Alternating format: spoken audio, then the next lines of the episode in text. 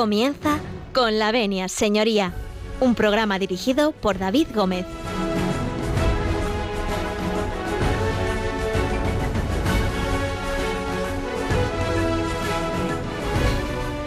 Muy buenos días, señoras y señores, y bienvenidos a Con la Venia Señoría, bienvenidos a esta casa.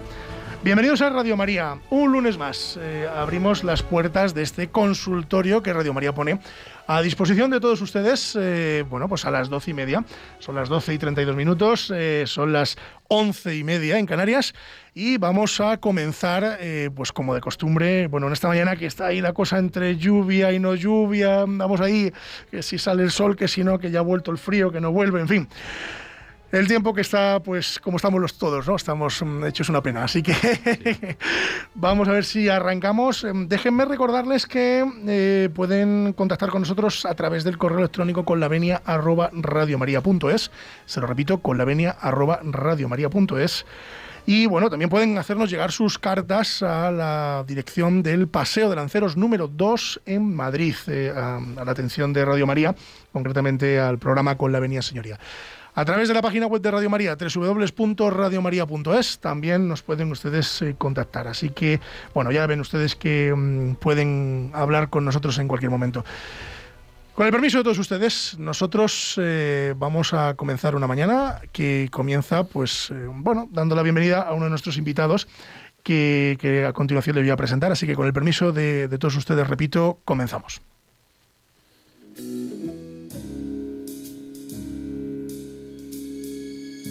Diccionario Jurídico.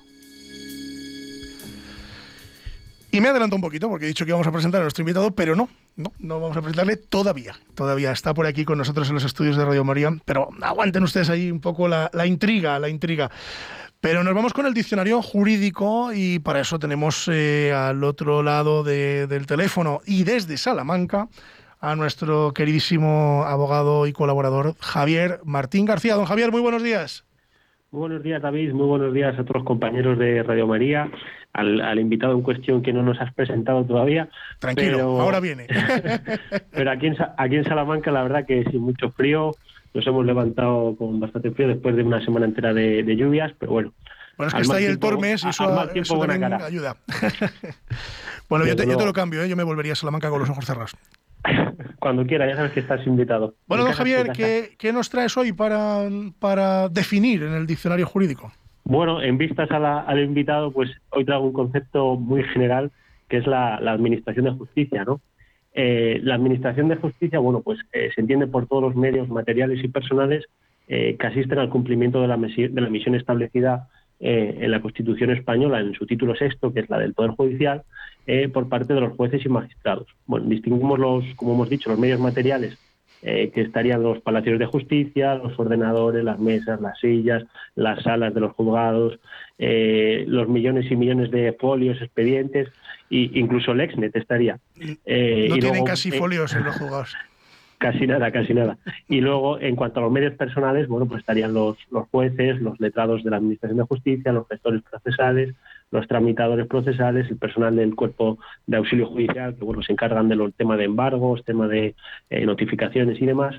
Y luego estaría eh, en otro orden el Ministerio Fiscal, eh, por otro lado también los peritos judiciales y los intérpretes, por ejemplo, también estaría la, policía judicial incluso, y luego, en último lugar y, y, por no menos importante, los abogados y los procuradores. En definitiva, la Administración de Justicia es el sinónimo del ejercicio de la jurisdicción de la función jurisdiccional y eh, cómo se organiza la, Administración de Justicia a nivel territorial, es decir, la, competencia territorial. Bueno, pues eh, en primer lugar estarían los juzgados de paz en los municipios que no, que no haya juzgado de primera instancia y eh, luego estarían los juzgados de primera instancia, mercantil, instrucción, violencia sobre la mujer, penal, menores, vigilancia penitenciaria, eh, los de lo contencioso administrativo, los laborales, y luego ya a nivel provincial pues estaría la, audiencia provincial, a nivel autonómico estaría el Tribunal Superior eh, de Justicia, eh, por ejemplo en Salamanca está dividido en, dos sedes, en Burgos y, en Valladolid, y luego pues a nivel nacional la Audiencia Nacional y, y por encima el, el Tribunal Supremo. Bueno, muy bien explicadito. Nos ha dado usted un training de lo que es la Administración de Justicia, así en, nada, en apenas cuatro minutos. Don Javier, se queda la tertulia, claro. Por supuesto. Pues fenomenal. Pero déjeme un segundo porque estoy viendo que ya viene don Víctor, ya le veo venir, ¿eh? viene hoy como un San Luis, viene con, corbata, que además em, tiene corbata verde, eh, y viene con un San Luis, pero claro, ustedes no le ven, yo tampoco le veo, pero es que le he visto antes de venir al programa, entonces sé, que va así. Y bueno, pues tenemos eh, a don Víctor López Morillas desde Madrid, aunque él es de Alcalá de Henares, y como ustedes ya saben, nos trae siempre la sección de las noticias. Actualiza Lex. Actualiza Lex.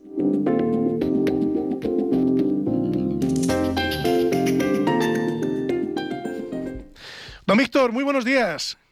Muy buenos días, David. ¿Qué nos hoy desde, el, hoy desde el despacho, usurpando, usurpando tu sitio. Bueno, eh, no está mal, no está mal, para que veas lo que significa sentarse en esa silla, que, que, duele, duele. Es, la silla, dicen que es la silla de poder, pero no es verdad. Es casi un potro de tortura. Don Víctor, ¿qué noticias nos trae hoy para analizar? Pues hoy en Actualiza Lex empezamos por el Tribunal Superior de Justicia de Asturias, que reconoce el derecho de 200 investigadores predoctorales a cobrar salarios de formación fijados en su estatuto profesional. Seguimos con el Tribunal Superior de la Asunta de Galicia, que confirma la obligación de presentar un certificado negativo de delitos sexuales para la práctica de enfermería. Eh, el Tribunal Superior de Justicia de Madrid anula Madrid Central por no incluir el trámite de información pública y por último, el Tribunal Supremo no rechaza la demanda contra el nombramiento de la fiscal general del Estado como solicitaba la Abogacía General del Estado. Y esto sería todo en Actualiza Lex. Bueno, oye, pues, eh, pues es, bastante, ¿eh? nos ha contado usted muchas cosas. ¿Se queda con nosotros, don Víctor? Si me deja, sí. Sí, cuídeme bien la silla, por favor que la tengo mucho cariño. no estoy apegado a la silla, pero hombre, ya la tengo hecho el hueco. Usted sabe eso de Homer Simpson, ¿no? Que tiene el hueco hecho del sofá. Pues yo tengo hecho el hueco de la silla. Don Víctor, se queda con nosotros. Sí, ahora sí, ahora sí. Les voy a presentar a, eh, bueno, pues a nuestro invitado. Y para eso, para eso, si me permiten, nos vamos a la sección. Tiene la palabra.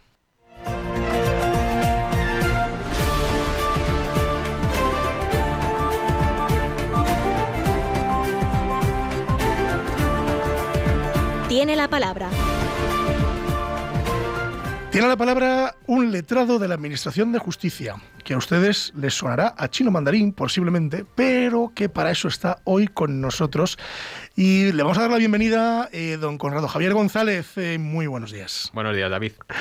Lo primero, bienvenido y muchas gracias por estar con nosotros. Y, y bueno, lo segundo, cuéntenos un poco quién es eh, eh, don, eh, don Javier, don Conrado Javier, perdón, González y a qué se dedica. Bueno, pues nada, soy Conrado, sí, soy letrado de la Administración de Justicia, lo que antiguamente nos denominábamos secretarios judiciales, y en la actualidad estoy en el Tribunal Superior de Justicia de Madrid, en la Secretaría de Gobierno, que es eh, donde se realiza un poco la organización de todos los juzgados en la Comunidad de Madrid. Ten en cuenta que aquí somos como casi 700 letrados de la Administración de Justicia, con todos los órganos judiciales que existen. Y nada, pero anteriormente sí estuve en jugados de primera instancia mucho tiempo, instrucción, violencia, o sea que más o menos he visto todo, un poco de lo que, de todos, casi todos los órganos jurisdiccionales y nada, que mejor que en esta radio, en Radio María, para hablar de la fe pública judicial. Pues sí, la verdad, porque además mm, cuando contacté con usted, eh, bueno, pues creo que le comenté que me faltaban, se me habían escapado los letrados de la Administración de Justicia, con lo cual me dio una inmensa alegría mm. porque han pasado por aquí fiscales, han pasado jueces, don Adolfo Carretero, que le saludamos, luego hablaremos con don José María Palmero.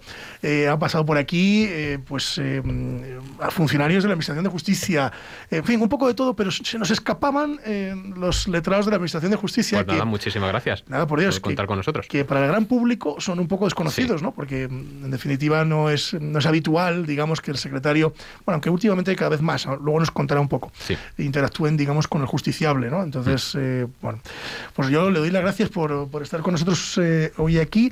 Cuéntanos un poco más. Eh, letrado de la Administración de Justicia, pero eh, antes de ser letrado me imagino que estudiaría en algún sitio, ¿no? Sí, estudié primero en el CEU San Pablo, la licenciatura en Derecho, luego empecé a opositar a notarías y cosas de la vida pues no, no salió y oposité al cuerpo de letrados de la Administración de Justicia y aprobé en el año 2011 y a partir de ahí pues un poco ir aprendiendo todo lo que es la profesión, que es muy variada, eh, muchas cosas que hacer. Desde luego en los jugados nunca nos aburrimos.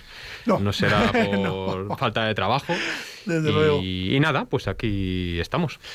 Bueno, pues si le parece vamos a hacer un pequeño alto en el camino, eh, porque, mm, bueno, después vamos a iniciar la, tertulia, vamos a hablar, se imaginan ustedes de qué vamos a hablar, ¿no? Vamos a hablar de, del letrado de la Administración de Justicia, vamos a mm. hablar de cómo, cómo funcionan, cuáles son sus funciones, eh, qué mm. es un letrado de la Administración de Justicia y, y, bueno, pues para qué sirve, ¿no? En Román Paladino, ¿no? Para qué sirve esa figura del letrado de la Administración de Justicia y que dicho sea de paso, a mí me gustaba más lo de secretario judicial, me parecía más, me parecía más romántico. Pero bueno, luego nos explicará usted el, motivo del cambio. No es una cosa pacífica, ¿eh? ya me imagino. ni entre nosotros mismos nos ponemos de acuerdo. Ya me imagino, ya me imagino. Pero bueno, letrado de la Administración de Justicia, ya me estoy acostumbrando, con lo cual ya se me escapa menos.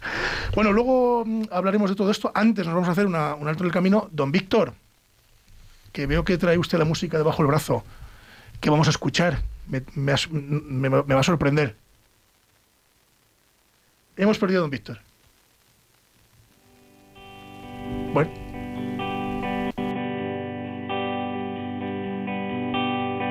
Degustando poco a poco el gran conflicto que es la vida.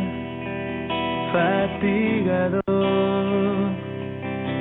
de inventar. Claro que no quieres visitar rutinas aburridas añorando despegar.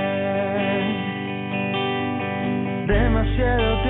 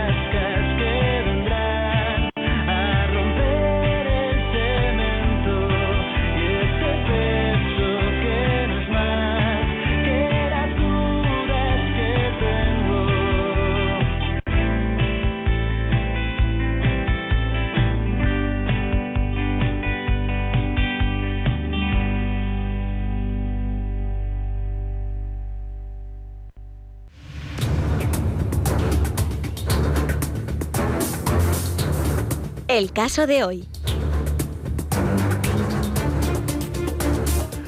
El caso de hoy, bueno, pues eh, les recuerdo que estamos con, bueno, eh, con don Javier Martín García, con don Víctor López, con don José María Palmero, que luego le saludaremos, que, está por aquí también con nosotros, y con nuestro invitado de hoy, el letrado de la Administración de Justicia, eh, don Conrado González. Antes, permítame, don Víctor, habíamos perdido conexión. ¿Qué botón ha tocado usted que ha desaparecido de aquí del...? no lo sé, pero hemos perdido conexión. Tenga, en cuenta que, en mi silla tiene un botón que pone EJET. Es decir, lo mismo toca usted, eso y salió volando. Justo lo que te estaba diciendo es que pues hemos escuchado al grupo El Buen Hijo con la canción El Hombre del Tiempo. Bueno, muy apropiado para un día como hoy, que está la cosa así en media España entre lluvia y sol y, viento. Bueno, don Víctor, muchísimas gracias. Vamos a saludar en este punto a don José María Palmero. Don José María, Buenos días. Mi querido alumno en prácticas. Hoy buenos desde días. la cabina de mando del avión, comandante No de toque vuelo. usted ningún botón, que ya ha visto lo que le ha pasado a don Víctor. No, ¿eh? no, no, no. Dios me libre. No sé, esos botones que usted tiene de- delante son peores que los de Víctor. En la, carli- en la carlinga de vuelo me encuentro. Bueno, pues eh, vamos a comenzar nuestra tertulia con, con nuestro invitado. Yo, eh, Conrado, te lanzo una pregunta. Dime. ¿Qué es un letrado de la Administración de Justicia? Sí, para abrir boca. Pues yo creo que es el multiusos del juzgado, porque hace de todo. Eh, tenemos muchas funciones. eh, clásica y tradicionalmente tenemos la fe pública judicial, pues dejar constancia de lo que sucede en un juzgado, ir a las entradas y registros que se practican, estar en, menos ya en vista, en vistas, pero bueno, eh, documentar todas las actuaciones, levantar actas y dar todo lo que es el impulso procesal al procedimiento mediante las diligencias de ordenación, pues los escritos que presentáis en los juzgados eh, con los procuradores, pues se dirigen al procedimiento y nosotros le damos el trámite procesal oportuno. O sea, digamos que sois un poco el alma mater del, del juzgado, ¿no? Sí, efectivamente. O sea que yo creo que casi todo pasa por nosotros y nada, y luego ya por supuesto pues trabajar con la oficina judicial, que es fundamental en un órgano judicial, e intentar que todo vaya lo más rápido, fluido posible y respetando por supuesto pues todas las normas legales. Qué complicado, don José María. La figura del secretario judicial letrado de la Administración de Justicia arranca hace muchos años, muchos, muchos, muchos. E inicialmente se llamaban escribanos, pero fue ya en el año 1910 cuando se le denomina secretario judicial, pues hasta el 2015 que en una reforma legislativa pues se les llama con ese nombre tan largo que tanto trabajo nos cuesta a todos los Sí, operadores sobre todo los que somos un poco más viejos, como usted y hacer como yo. letrado de la Administración de Justicia, hasta el punto de que todavía yo eh, añoro ese eh, dese cuenta por el señor secretario. la dación de cuenta, eh, que Sí, se- sí. también se va perdiendo por las nuevas tecnologías y por Sí. la, como decía Conrado, por la no presencia en sala en las vistas eh, del secretario judicial. Pero sí, sí que en- al que no esté físicamente el secretario, el letrado de la Administración de Justicia, en sala, no impide que esté, esté, tiene que estar y tiene que estar coordinando toda la gestión eh, de vídeo y de audio de so- del soporte del acta judicial, que es lo importante para que quede constancia y que quede debidamente registrado. ¿No es así, Conrado? Sí, efectivamente. Yo creo que los medios tecnológicos han modificado en parte lo que es la fe pública judicial, en cuanto que obviamente, eh, como dices bien, pues eh, generalmente no estamos en sala. Eh, sí mm, verificamos que todo el sistema de grabación esté bien funcionando, garantizamos la autenticidad e integridad de todo lo grabado y en el caso de todo modo si alguna de las partes solicita que esté letrado de Administración de Justicia tiene que ponerlo en conocimiento con antelación y estamos en sala. Además, también, pues en las comparecencias que son competencia nuestra, pues por ejemplo en inventarios de sociedades gananciales, divisiones de herencia, conciliaciones, eh, pues también estamos nosotros y dirigimos lo que es la, comparecencia. Y además es que también últimamente eh, poco a poco hemos ido ganando en competencias. Eh, igual que la ley de jurisdicción voluntaria nueva en el año 2015, que nos han atribuido más competencias y yo creo que poco a poco nos hemos ido creando nuestro espacio y vamos, hemos ganado en importancia. Quizás no retributivamente eh, Hablando. bien hablando, pero bueno, yo espero Bueno, que oye, todo los, se ande. los letrados, don José María, eh, estamos encantados de que sigan subiendo competencias porque nos agilizan la vida.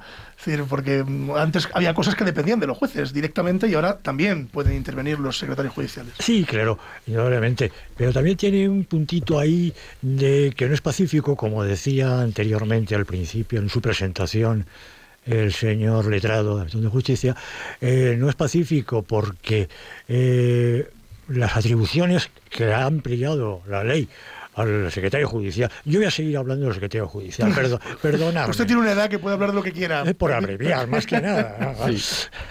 y eh, bien, ahora se le amplía y tiene la facultad de dictar eh, sus funciones mediante dos figuras ju- jurídico-procesales, que es el decreto y la diligencia de ordenación.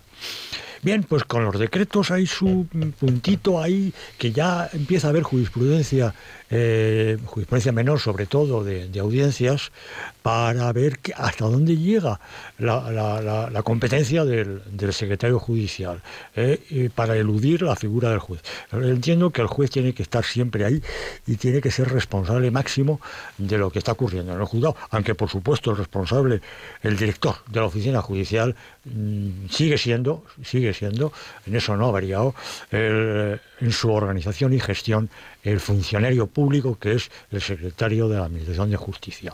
Pasa que se le han aumentado las funciones mm, y, ha habido un puntito ahí que yo hacía referencia al principio, que es eh, ya no en la iniciación del proceso, la admisión a trámite, la fijación de cuantía y señalamientos de las actuaciones, las tasaciones de costas, que sigue haciéndolas, la ejecución, pero donde sí ha habido ese... Eh, eh, esa, mm, mejor no lo dirá Conrado ahora, en esos monitorios donde la ejecución eh, interviene el juez o no interviene el juez, en definitiva.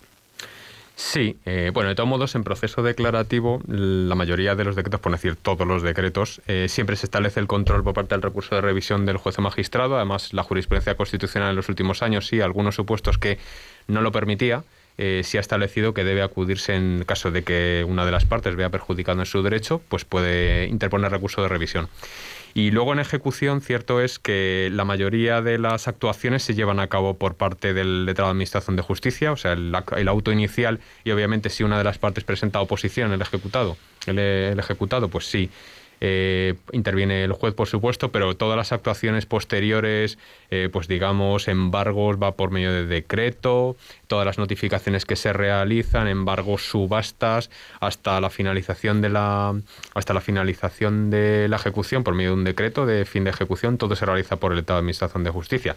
Obviamente, si se presenta algún incidente de carácter especial, pues entonces sí el juez o magistrado interviene, pero básicamente la ejecución, yo diría que en casi su integridad, menos esos dos incidentes que te he dicho y un poco un control que lleva a cabo y que los letrados de Administración de Justicia damos cuenta al magistrado de algún incidente o algún escrito que se pueda presentar, lo llevamos íntegramente nosotros. Don Javier o don Víctor. Yo nada, yo quería preguntar sobre una materia que bueno que es la fe pública judicial y el, y el reconocimiento judicial, ¿no? Eh, porque ahora cada vez está tomando mayor relevancia en temas de, de prueba el, las conversaciones de WhatsApp y demás, ¿no?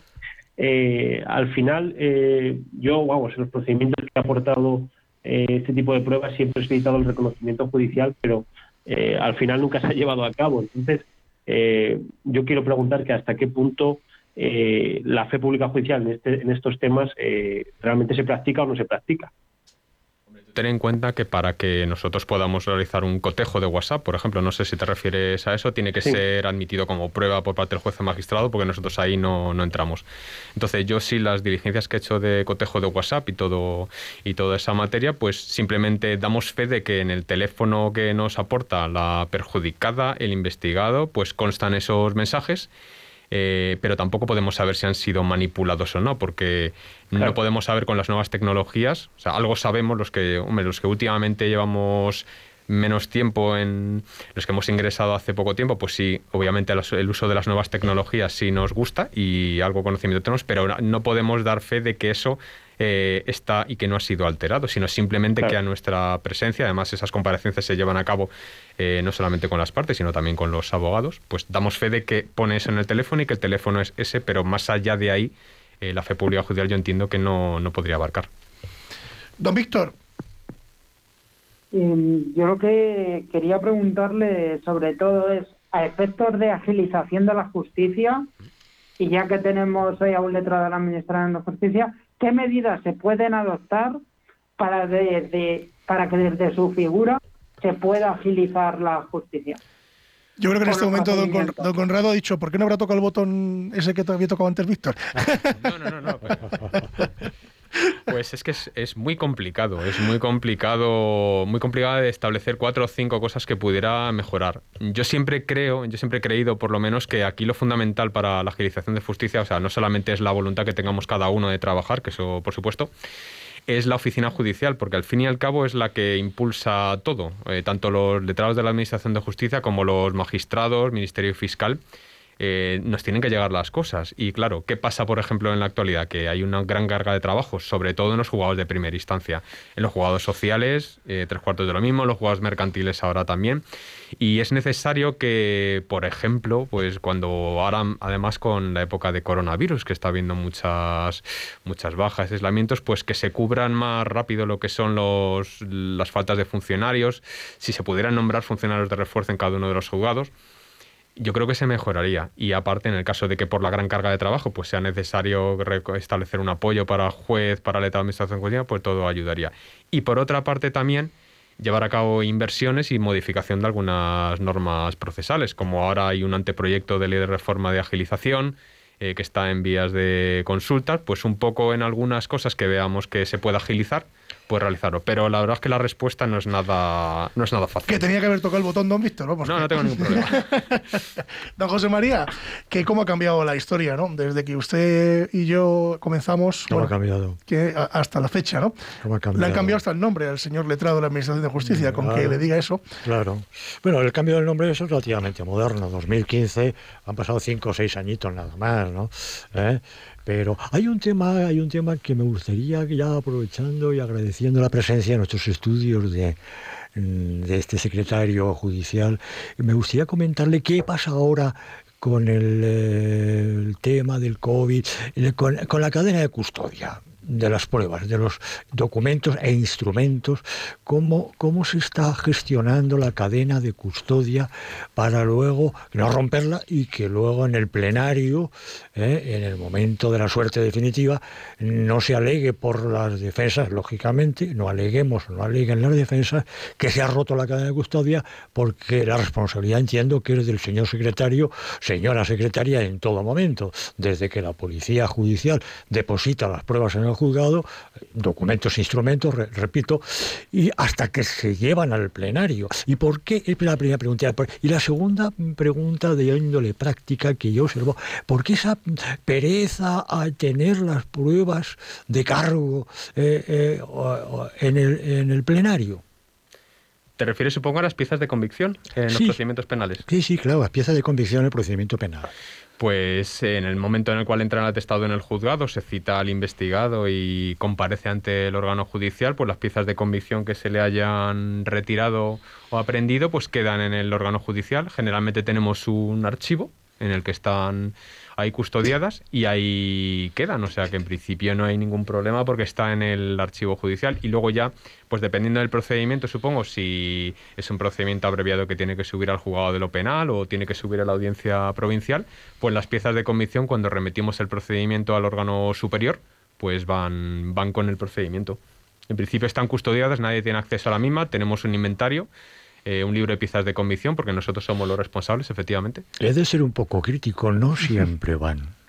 Yo, por los juzgados por los que he pasado, siempre teníamos. Y, ha habido, y ha habido, y no por problemas del secretario de, la fase instructora o la fase intermedia, sino por el secretario en la fase de plenario. Porque nos ha pedido, porque. Eh, pero esta, esta pregunta está relacionada con cómo se están custodiando ahora, cómo se está, eh, qué medidas sanitarias se están aplicando para, para se descontaminan, no se descontaminan, se, eh, claro, porque mm, mucha mucha medida sanitaria en, eh, adoptada, en, incluso en sala, mamparas, gel para limpiarse, pero cuando llegan los documentos, ¿qué tratamiento se, les ha dado? O instrumento, no, no, el, puñal que ha servido para el homicidio, después para el arma de fuego para la balística, etcétera, etcétera. ¿Cómo se custodia, cómo se está tomando, qué medidas están tomando en la actualidad? Pues no te lo puedo decir específicamente. Yo supongo que, porque ahora no estoy en órgano judicial de instrucción, supongo que cuando se lleve a cabo la aprehensión por parte de las fuerzas y cuerpos de seguridad del Estado, se meterán en un sobre cerrado y ahí se custodiará tampoco te puedo decir porque como no estoy ahora en un juego de instrucción, no tengo conocimiento del protocolo que están siguiendo ahora mismo. Tenemos que esperar, don José María, que Conrado vaya a instrucción, o mejor dicho, bueno, no, no, no le vamos a hacer que vaya a instrucción, que, que, siga creciendo en la cadena de mando, pero bueno, que estuviera en instrucción y nos lo dijera. Yo sé por qué lo dice usted, porque anda usted liado con la Audiencia Nacional con pruebas por arriba y por abajo. que lleva, usted un mes. claro, claro, claro.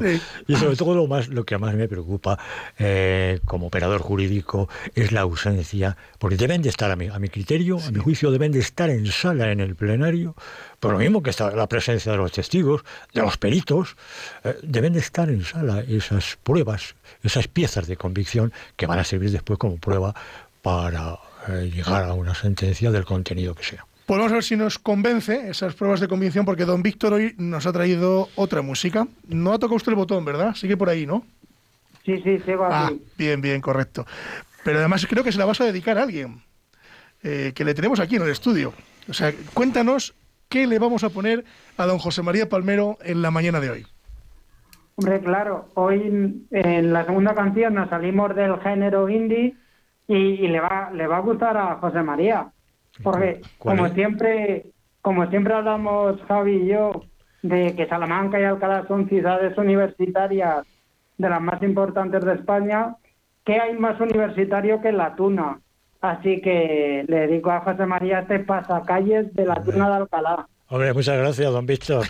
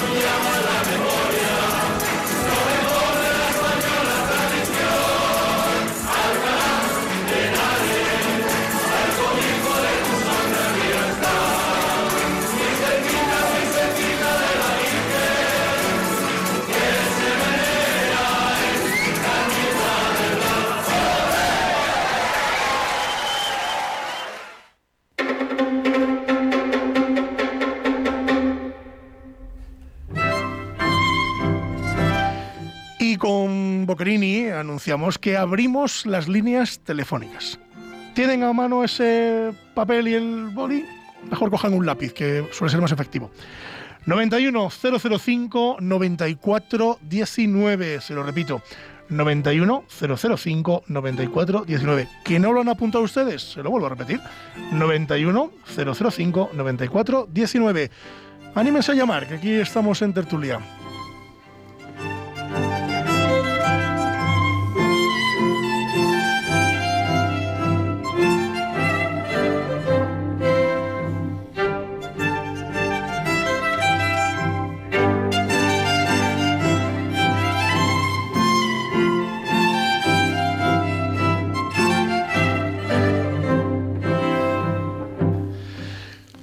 Continuamos eh, con la Avenida Señoría. Don José María, cuéntenos. Mande. Alcalá de Henares. me ha puesto, me ha quitado la pila de años de encima y, me ha colocado la vestidura de Felipe II, que es la tradicional de la tuna, y me ha vuelto a colocar cuando yo andaba por ahí de tunante, rondando a las mozas eh, en las noches de Madrid. ¿eh? Qué bonito, qué romántico ha quedado eso. Eh, eso coincidió en segundo, en segundo de carrera, en segundo de universidad, en segundo de derecho, y en segundo y tercero. Yo estuve ahí dos años hasta que mi padre se enfadó mucho conmigo, me rompió la pandereta, me dijo, se acabó de a, estudiar. Tunante. Y se acabó de hacer el tunante por las noches de Madrid. Bueno, seguimos con José María Palmero, con, con Conrado González, con Javier Martín y con eh, Víctor López. Bueno, Conrado, nos habíamos quedado en, esa bueno, cadena de custodia que hablaba antes eh, don José María, pero a mí sí me gustaría preguntarte una cosa que a mí me, me llama siempre la atención. ¿Cómo nos dirigimos los letrados al, letrado de la Administración de Justicia, decir, porque al juez se le llama señoría. Al fiscal, señor fiscal, ¿no? También se le puede llamar señoría, luego nos corregirá don José María. Pero ¿y el letrado cómo le llamamos? Porque hay veces que cuando entramos en sala y estáis vosotros, eh, los clientes muchas veces no saben que sois vosotros y piensan que es el juez. Entonces, esa es la pregunta del millón que a mí me gustaría saber. Pues tenemos el mismo tratamiento que jueces y fiscales, o sea que señoría. también señoría, efectivamente. O sea que no nos confundimos los letrados cuando hablamos de señoría. No, efectivamente. De hecho, alguna vez me han dicho señoría y me han como esperado de eh, es usted el letrado o tal, y somos señoría. O sea que tenemos el mismo tratamiento. Resuelta esa duda, porque a mí me generaba cierta ansiedad, pero de siempre, y mira que llevo una pila de años ejerciendo, ¿no? Entonces, pero claro, como señoría es el juez, ¿no? Entonces, y esto tampoco te lo explican en la carrera, eh, pues, eh, oye, pues no sabía uno cómo dirigirse, ¿no? Yo siempre les he llamado señoría, ¿no? Por una cuestión, en fin, de educación, básicamente, ¿no? Pero claro, al cambiar el, el nombre y demás señor letrado de la Administración de Justicia, decía, digo, jo, qué largo, ¿no? Para decirle señor letrado de la Administración de Justicia, digo, mejor señoría. Oye, pues aclarada duda. Don Javier, don Víctor.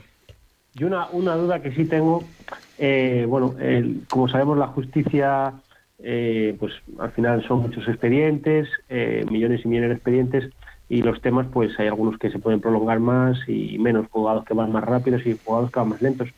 pero bueno, nosotros tenemos, eh, ¿cómo decirlo?, ese arma que se llama eh, escrito de impulso procesal, ¿no? En el que decimos, oye, ha pasado eh, más de dos o tres meses desde esta diligencia y no se ha resuelto nada en un sentido u otro.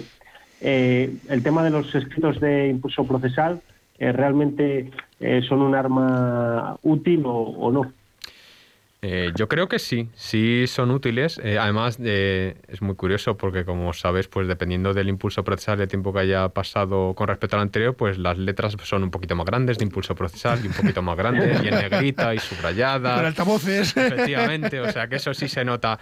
Pero la verdad es que sí, son útiles porque ten en cuenta que nosotros desde, desde la oficina, desde nuestro despacho, pues tenemos más o menos un conocimiento de todos los procedimientos que tenemos mm. por encima, a los procedimientos más importantes si los tenemos más conocidos, pero a lo mejor se ha podido quedar en, el, en la oficina judicial, pues algún procedimiento que se le ha pasado eh, al funcionario de gestión o tramitación, darnos cuenta a nosotros o nosotros no lo hemos no lo hemos estudiado eso y sí es importante, yo creo, eh, que se presente un escrito en pulso procesal. Tampoco hay que abusar porque eso implica más escritos y a su vez, pues hombre, si estamos intentando que todo vaya más ágil, pues no, no, tiene que ser cada mes. Pero yo sí, hablando con compañeros... Solo, los presento, si me permitís, cada seis meses.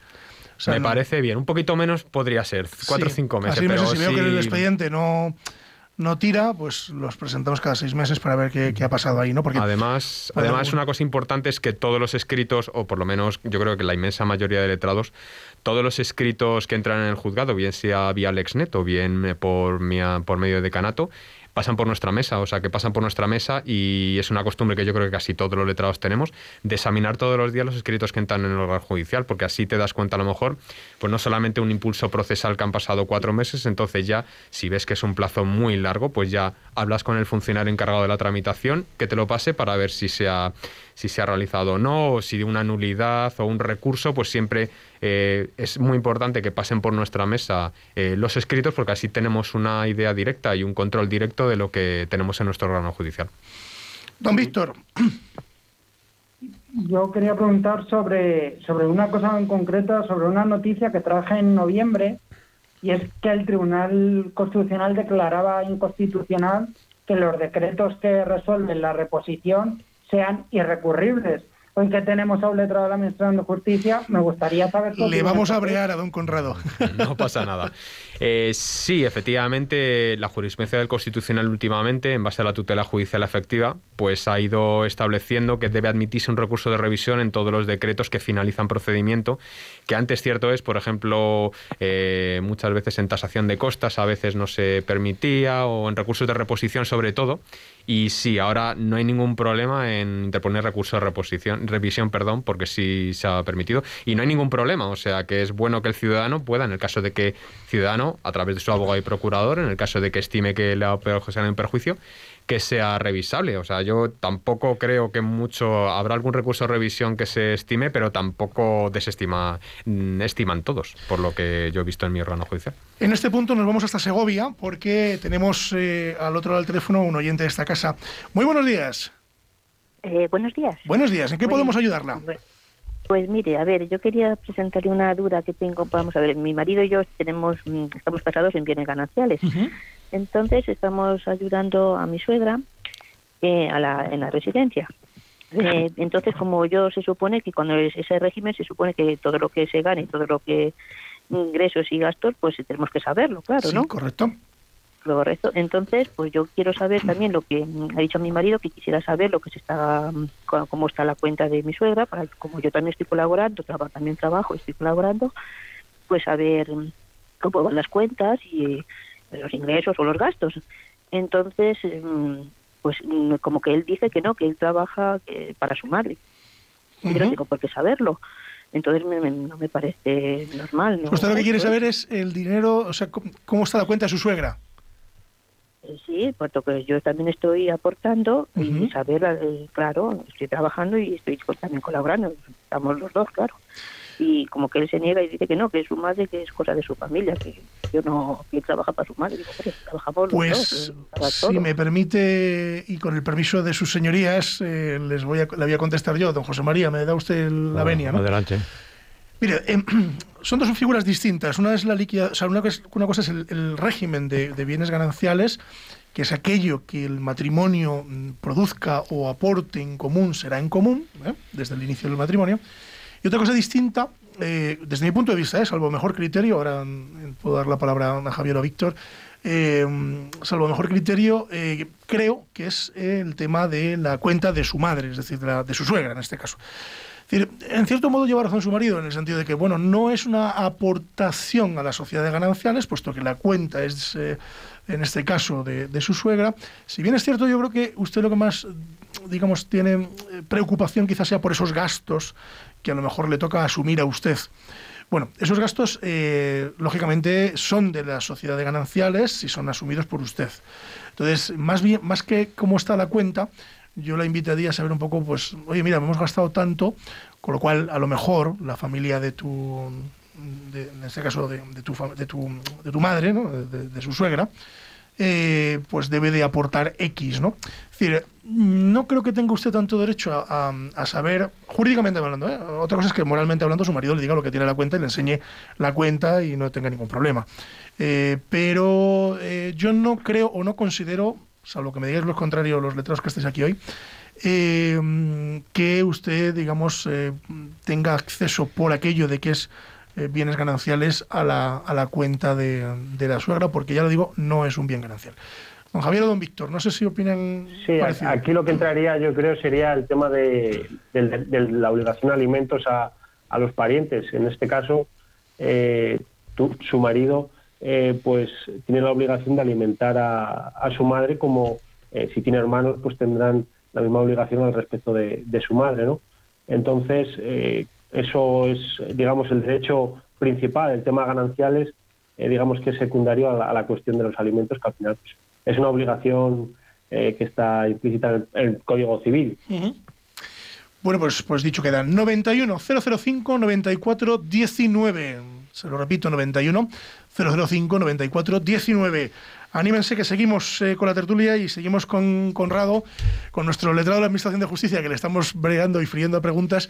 Y bueno, por resumir un poco, eh, yo tengo entendido, creo que don José María antes apuntaba eh, a que la oficina judicial, lejos de que la dirija su señoría juez, la dirige su señoría letrado de la Administración de Justicia. No sé si estoy en lo correcto.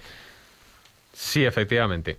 Efectivamente, la Ley Orgánica de Poder Judicial nos otorga la dirección técnico-procesal de, la oficina judicial. Nosotros repartimos pues, los diferentes negociados, pues dependiendo del número de funcionarios que tengamos.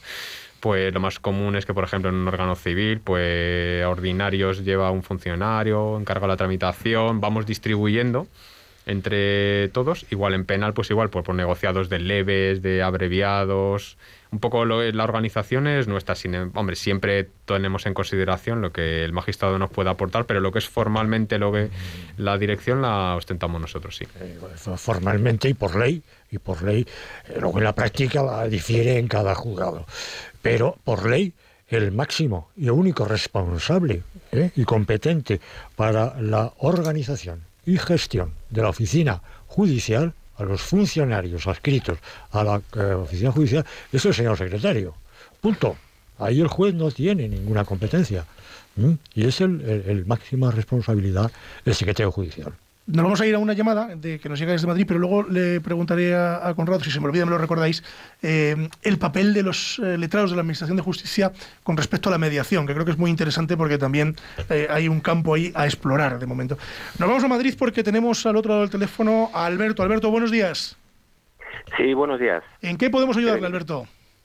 Precisamente sobre estas últimas palabras que está usted mismo comentando. Vamos a ver. Vaya, parece que le, aseguro que no me lo he chivado, ¿eh? no, no, es la función de mediación o algo parecido. Yo tengo entendido que el letrado de Administración de Justicia, el antiguo secretario, atiende también como de manera, digamos, previo en procedimientos de juzgado de familia cuando se va a dirimir, por ejemplo, una liquidación patrimonial antes de, hacer los lotes para que las partes calibren eh, los gastos, digamos, o que se pueda llegar a algún tipo de acuerdo. ¿Es así? Pues yo creo que esto sí lo puede contestar eh, don Conrado. Sí, eh, bueno, es que los procedimientos que dices, los inventarios de bienes gananciales en la liquidación, es una, es una comparecencia que se lleva a cabo ante el letrado de Administración de Justicia, en el que hacemos, pues hombre, ejerciendo las facultades mediadoras que tenemos, eh, pues intentamos eh, acotar bien con las partes, sobre todo con la intervención de los abogados, pues qué bienes son gananciales y qué bienes no son gananciales. Intentar llegar a un acuerdo, eh, si es posible, y en el caso de no llegar a un acuerdo, pues siempre ponemos en el acta pues que en qué han llegado a un acuerdo a las partes y lo que no, pues iría a la tramitación de un procedimiento verbal como establece, como establece la ley. Y siempre intentamos, igualmente en procedimientos de familia, pues por ejemplo, si hay que hablar antes con las partes para ver un poco, acercar posturas, pues si hay algunos hay algunos compañeros que sí lo hacen, efectivamente.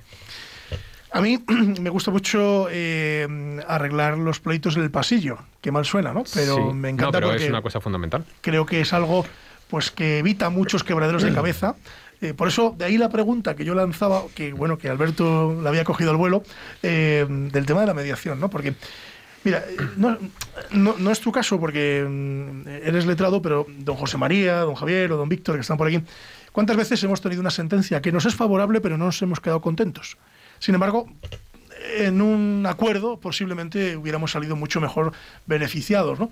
Entonces, em, esa labor de los eh, letrados de la Administración de Justicia, sobre todo en social y en familia, ¿no? que es donde más eh, se media ¿no? en, la actualidad, qué importante es, ¿no? No sé cómo lo estáis haciendo o cómo se está, digamos, en fin, si nace de vosotros eh, esa, digamos, esa acción de conciliación para evitar pues un pleito que muchas veces suelen ser horribles y que nadie queda contento. Sí, hombre, en el ámbito social está regulado la conciliación previa ante el letrado de Administración de Justicia. Ya en juzgados de familia, sobre todo, eh, ya es una cosa, yo creo que cada uno va con, va con él. Mis compañeros aquí del jugador de familia, yo creo que en algunos supuestos, pues sí intentan llegar a un acuerdo, porque como dices tú bien, pues hombre, si se puede un poco limar las diferencias antes de entrar en juicio, pues lo mismo luego se perjudica, se perjudican a las partes. Yo creo que la nueva ley, en el nuevo anteproyecto, sí fomenta la mediación en lo que, en lo que sé que, pero bueno, eso vamos a ver cómo termina la tramitación y cómo termina y cómo queda diseñada si nos atribuyen a nosotros una, labor mediadora. le digo esto porque yo a don José María, que el otro día en el último programa me, puso una querella o me demandó, no sé, no sé exactamente qué me hizo. Sí, las dos cosas. Las dos cosas, ¿no? para, no ir cojos, ¿no? Sí, sí, sí. Un completo. Un completo. Porque abundar en derecho nunca sobra. pues digo esto porque, eh, hombre, eh, ¿cuántas veces eh, decimos o comentamos, ¿no? tanto don José María como don Víctor, como, don Javier o como yo, es que al final le decimos al cliente, hay un tercero, que es un señor al que le llaman señoría, que va a opinar sobre tu vida o sobre, este conflicto, que con el debido de los respetos le importa un pito la situación que usted tenga, es decir, el único que va a hacer va a ser pues cual, Salomón, ¿no? Meter la tijera en algún sitio y cortar eh, donde tenga que cortar. Eh, y hombre, si hay posibilidad de, hablar antes, ¿no, don José María? Pues tanto mejor, ¿no?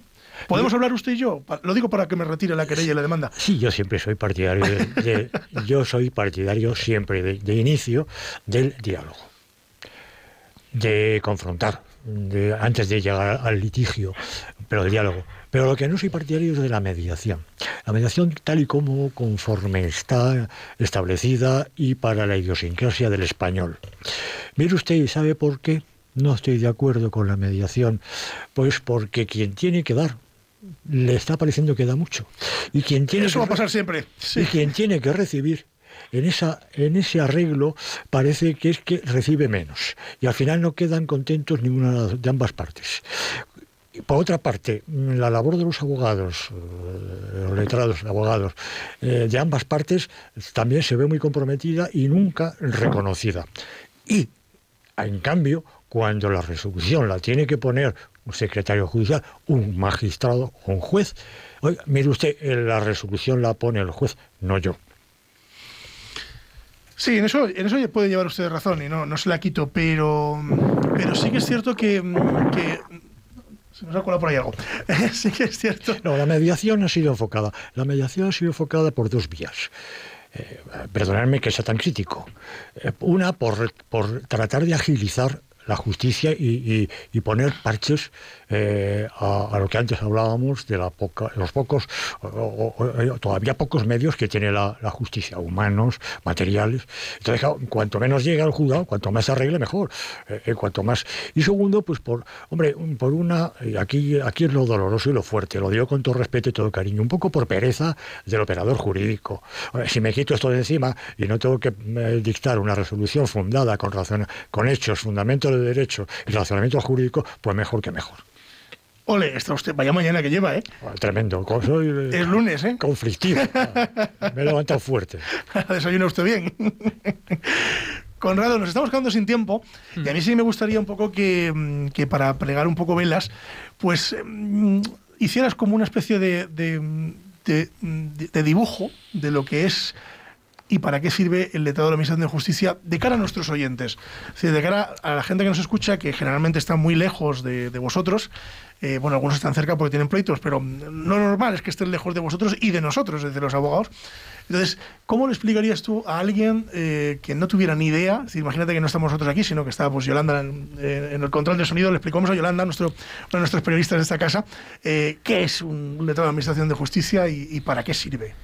Pues yo creo sobre todo es que el que organiza, el que organiza el funcionamiento de un, de un, juzgado o tribunal, el que más o menos controla todo lo que entra, distribuye los asuntos entre los diferentes funcionarios encargados de la tramitación y va llevando el procedimiento poco a poco hasta las fases centrales, celebración de audiencias previas, vistas, en todo lo que son los procedimientos que debe resolver el juez o magistrado. Y luego ya en los que son de nuestra competencia, como hemos hablado, pues igual eh, organiza, el, organiza todo lo que es el procedimiento, eh, celebra la comparecencia vista en sala con los abogados, y todo, todo, pues para que el procedimiento vaya tramitándose en unos tiempos razonables para terminar dictando la resolución que sea por conveniente y luego ya pues se notifica a las partes y continúa el procedimiento de ejecución, etcétera. Un poco la organización del juzgado, creo yo.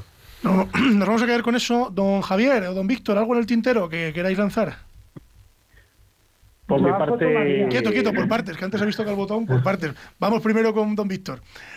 No, o sea, yo José María con lo que estaba hablando de la mediación, No estoy muy de acuerdo con él, pero eso podría dar para otro programa. Bueno, pues luego le también- pegamos. Ya que me ha puesto una demanda, pues aprovechamos y lo Porque- metemos. Esa es, esa es la intención, generar la discrepancia. Porque, Porque los abogados tenemos también mucha importancia a la hora de la mediación y de la conciliación. Ah, Ya no solo desde la Administración de Justicia, sino también eh, los letrados, los abogados. Ya por privado, ya por privado te contestaré, porque en definitiva te adelanto algo, te adelanto. eh, piensa en tu minuta. Vale. don, don Javier, Yo creo que la figura del mediador, que está, está intrínseca propiamente la figura del abogado. Eh, Realmente yo, por lo menos, todo asunto que inicio, eh, pues lo inicio mm, intentando llegar a un acuerdo. Eh, cuando ya no hay posibilidad también. acuerdo y, y la cosa está en que no, pues entonces... luego ya entran estos final señores, los letrados de la Administración de Justicia, los jueces y tal. la cuestión pasa por los letrados y por los jueces, está claro. Claro, que nos, luego ya nos dan el... la- mira, Por cierto, un- dí- dígame, dígame. que, que nos hemos referido al término, el- a la dicotomía entre el secretario y, y letrado, pero y lo, y lo mal que suena lag, que también Sí. se está utilizando. Ah, la- ah, eso es un, ah, esto es nuevo, yo no me he sí, enterado de es esto. una abreviatura. Ah, que- no me había enterado yo de esto, ¿no? Sí, efectivamente. Sí, es que además en algún escrito incluso pone lag. Ah, en bueno. los escritos que Sí, se sí. Pues si me lo ponen a Que mí, yo, tengo que yo buscarlo creo en que Google. no sería No necesario, pero es. bueno. Sí, sí. Bueno, pues eh, gracias a todos. eh, Qué y si, curioso, el señor Lag. el señor Lajo, señora Lag, ¿no? Se me, ha quedado, se me ha quedado el tema de la habilitación, pero creo que ya no nos da tiempo. Bueno, el próximo ¿no? día, si don Conrado no se asusta de su presencia aquí, le invitamos otro día. Sí, bueno, de acuerdo. ¿De acuerdo? se me ha quedado, a mí sí que se me ha quedado el tintero una cosa que decía un compañero mío que se llama Cirilo, eh, que es eh, de lo social, que me decía, David, llega a un buen acuerdo porque como entres ahí dentro, te lo van a decir con música. Decía, así que es mejor que lleguemos a un acuerdo. No, vamos, no vamos, que nos echan. Nos está diciendo Yolanda que nos tenemos que ir. Gracias a todos ustedes por estar con nosotros. Gracias, Conrado, muchísimas gracias por estar A aquí. ti. Espero que hayas estado a gusto, que estés en tu casa y sobre todo que vuelvas. A pesar de que don José María, que luego le tiraremos de las orejas, se ha levantado hoy un poco con el pie cambiado, pero bueno, aquí te queremos y queremos que sigas.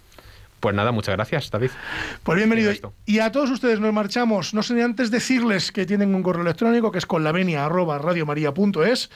Venga, el boli, el lápiz rápido que me echan con la venia arroba radiomaria.es.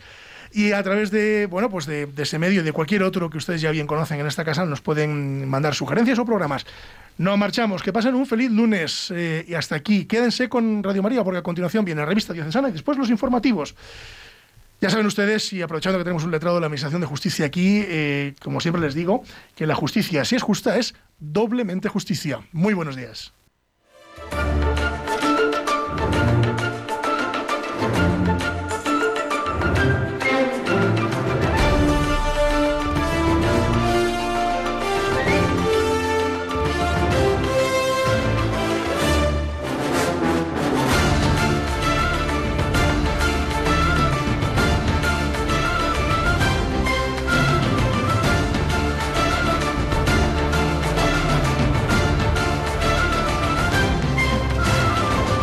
Les hemos ofrecido Con la Venia, Señoría, un programa dirigido por David Gómez.